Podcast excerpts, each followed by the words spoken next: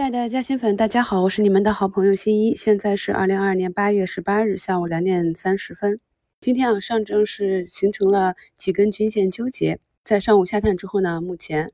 指数啊微微的往回拉升啊，没有破昨日的前低，是一个正常的缩量整理。创业板呢高开震荡之后呢，依旧是走了一根阳线，也没有回踩到了三均。科创板经过了四天的调整啊，目前是在向上，攻击上方的十日线也是一个放量的图形。下午时分啊，长春高新再次出现闪崩啊，一根大阴线打到了跌停。那么它的增长激素也是受集采影响比较大，这也是我们在前期一直讲的，之后的医疗医药股一定是要精挑细选啊，受集采影响大的要规避。受它的影响，估计一会儿其他的医疗医药板块就要继续被带下来。在错杀之后，只有有真实业绩的，比如说有的公司今年实现了百分之六七十的增速，去掉新冠疫情这一部分，如果还能保留在百分之二三十以上的业绩增速，那么拉长时间来看，股价就有被修复的机会。咱们市场上的行情呢，都是一波一波的啊，在每一个时间区间都会以。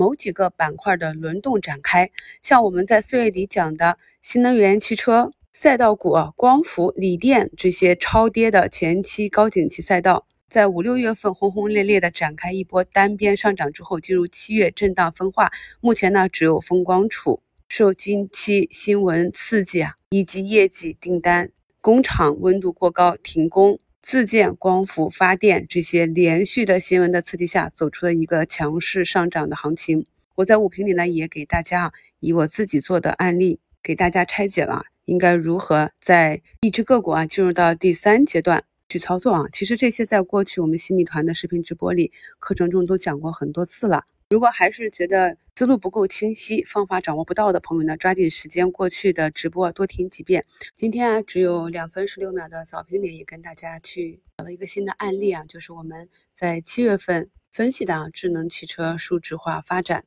这个第三代半导体碳化硅衬底外延概念的前期龙头啊，天越先进。从图形上看，也是经过了一周多的整理啊。股价回踩到二十日线呢，今天啊尾盘就拉出一个大阳线，目前呢已经涨幅接近二十个点了。在评论区看到有的朋友啊，选股是清一色的底部群底筑底的类型啊，那这在去年六月的仓位配置的课程里也讲过啊。那么在配置仓位的时候，也可以以不同区间、不同股性的个股进行一个配置啊。一般来讲啊，中小投资者是比较容易拿住下跌的个股，所以就是喜欢便宜的超跌的。跌的比较深呢，或者是说买入被套之后呢，就一路补，造成了一个被动的长线持股。而当后期啊板块轮转啊，这些下跌的个股迎来了属于他们的时机，股价开始慢慢的抬升的时候，在这个上升的震荡中啊，反而很容易被洗出去。所以希望朋友们，不管你是一个什么样的逻辑和什么样的持股目标啊，一定在这过程中要不断的去检验我们的持股逻辑，这样才能够。不管在股价下跌、盘整、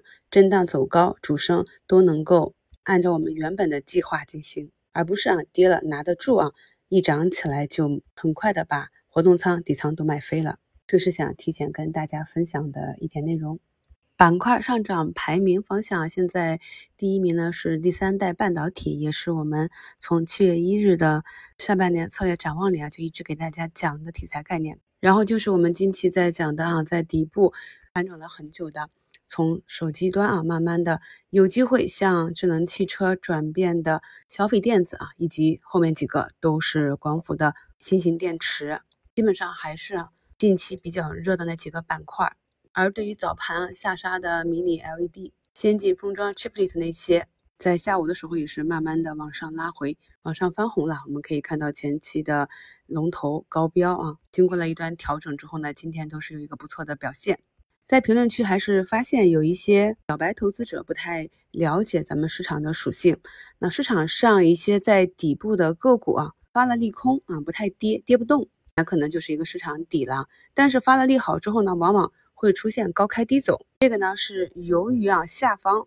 运行的时间比较久啊，积累了较多的套牢盘，所以呢，当股价稍有异动的时候，里面的套牢筹码呢就一窝蜂的涌出，所以呢，股价在底部的时候走的都是比较崎岖，这也是我一直跟大家讲，在盘底筑底的过程中可以大胆做 T 的原因。而等到筑底结束，那这些筹码峰都沉淀下来，该割肉的啊，想止损的都已经跑出去了啊，筹码形成了完整的底部换手之后呢，才会出现一个单边上涨的行情。那这个时候就要看个股的股性，有的呢就是天天小阳线的往上走啊，涨不停不停涨；有的呢是以波浪段啊，一根大阳线，然后整理几天，回到均线再次上攻，就我们叫上台阶。那么这个台阶有可能是平的。也可能是 N 字形啊，就是直接洗回到阳线的起始点啊，甚至跌破啊起始点都是有可能的。这个就看个股筹码的情况以及主力的意图。